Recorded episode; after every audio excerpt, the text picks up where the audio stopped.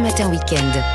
6h-9h, Cédric Chasseur. Allez, l'heure est au voyage, à la découverte, les balades du week-end. Bonjour Vanessa Za, bonjour Olivier Pouls. Bonjour, bonjour. Vanessa, ce sont encore les vacances, mais pas de neige là où nous allons, direction la Californie. On reste encore sous le signe du cinéma. Bah oui, parce que vous savez qu'après les Césars, euh, ce sont les, les Oscars qui arrivent toujours euh, au galop. Ça aura lieu la, la nuit du 10 mars. Et donc pour les cinéphiles bah, qui auraient envie et pourraient aussi hein, partir en vacances en Californie, j'ai deux gros coups de cœur. Euh, à Los Angeles, une nouveauté depuis deux ans, l'Academy Museum of Motion Pictures. Euh, C'est le Parthenon du cinéma. Très bon voilà. accent. Il ex... C'est pas mal, hein Il expose Oh yeah. Oh yeah, Bon, il y a eu de la répète. Euh, voilà, dans ce, ce musée, donc vous pouvez apercevoir des objets, des costumes, des décors. Vous avez la machine à écrire dont euh, Hitchcock s'est servi pour euh, Psychose, euh, les pantoufles rubis de Dorothy du, du, du magicien Ah, euh, d'Oz. Moi, j'adorerais faire Jane Kelly, euh, chantons sous la pluie là Eh ben, dans le. Ouais, et ben vous savez, vous, the eh ben, vous pourriez le faire parce qu'il y a le décor, justement. Ouais. C'est pas mal, hein on pourrait faire des Voilà. claquettes là. Donc tout est possible, vous Pas voyez. sûr que du côté du style, on soit. Non, non, mais on- là, on voit bien dans la gestuelle. Euh, Heureusement qu'il y a nous qui le voyons, on est d'accord. Mais bon, ça, c'est un petit aperçu parce qu'il y a quand même 4700 mètres carrés d'exposition, les amis, dans une, une gigantesque bulle de verre qui a été conçue par une star de l'architecture qui s'appelle Renzo Piano. hein, le centre Pompidou, euh, c'est lui.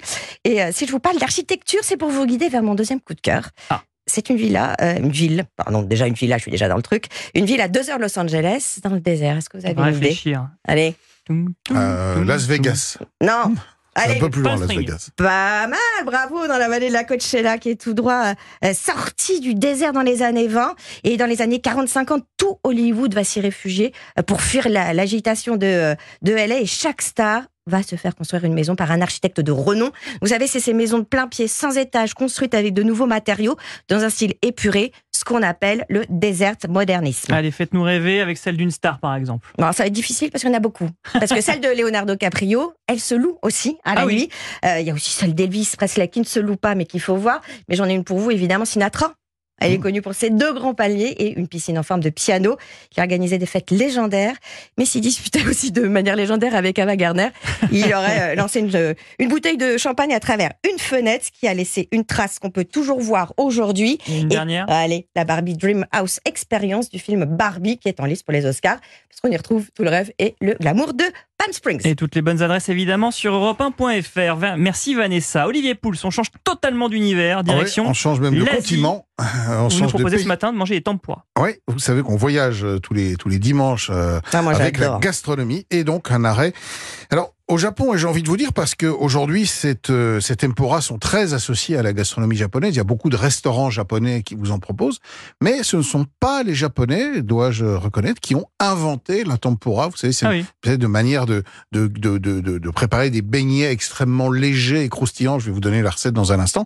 Non, c'est aux Portugais qu'on doit cette, euh, cette Alors ça, invention. Hum. Bah Ah, pas oui, parce que jusqu'au milieu du XVIe siècle, figurez-vous que la cuisson à l'huile est pratiquement inconnue au Japon. Elle est donc apportée par des euh, marins portugais voyageurs euh, dans les années euh, 1540. Et en fait, les Portugais étaient très pratiquants.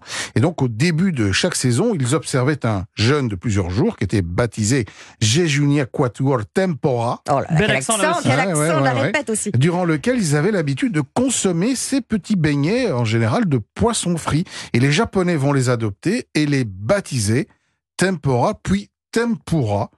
Et au 19e siècle, on voit apparaître au Japon des restaurants qui vont se spécialiser dans les, dans, dans les, dans les tempura et surtout raffiner ces petits beignets et arriver à avoir le secret, c'est-à-dire une cuisson qui permet aux beignets d'être extrêmement légers, très croustillants Ouais, et de c'est ça. respecter ce qui l'enferme à l'intérieur.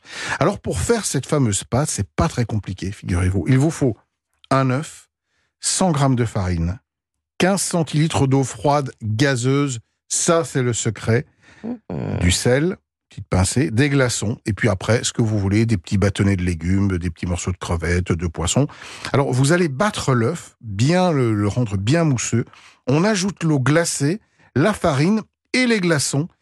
Et ensuite, on peut plonger chacun des petits ingrédients dans ce mélange qui doit être très froid parce que c'est le choc en fait entre ce, ce- Ah, cette préparation froide et l'huile de la friture à Ouais. 180 degrés qui va C'est le créer côté chimique quoi, voilà, faire. exactement, ce côté euh, très aérien et délicieux. Donc, on les plonge dans une huile à 180 degrés, à peine une ou deux minutes, on égoutte, on assaisonne et on déguste. Et ça a l'air d'être très bon. Merci Olivier Pouls. Merci Vanessa. Bon dimanche. Bon dimanche. Bon dimanche. Et toutes les balades et les recettes sont bien sûr à retrouver sur europe1.fr.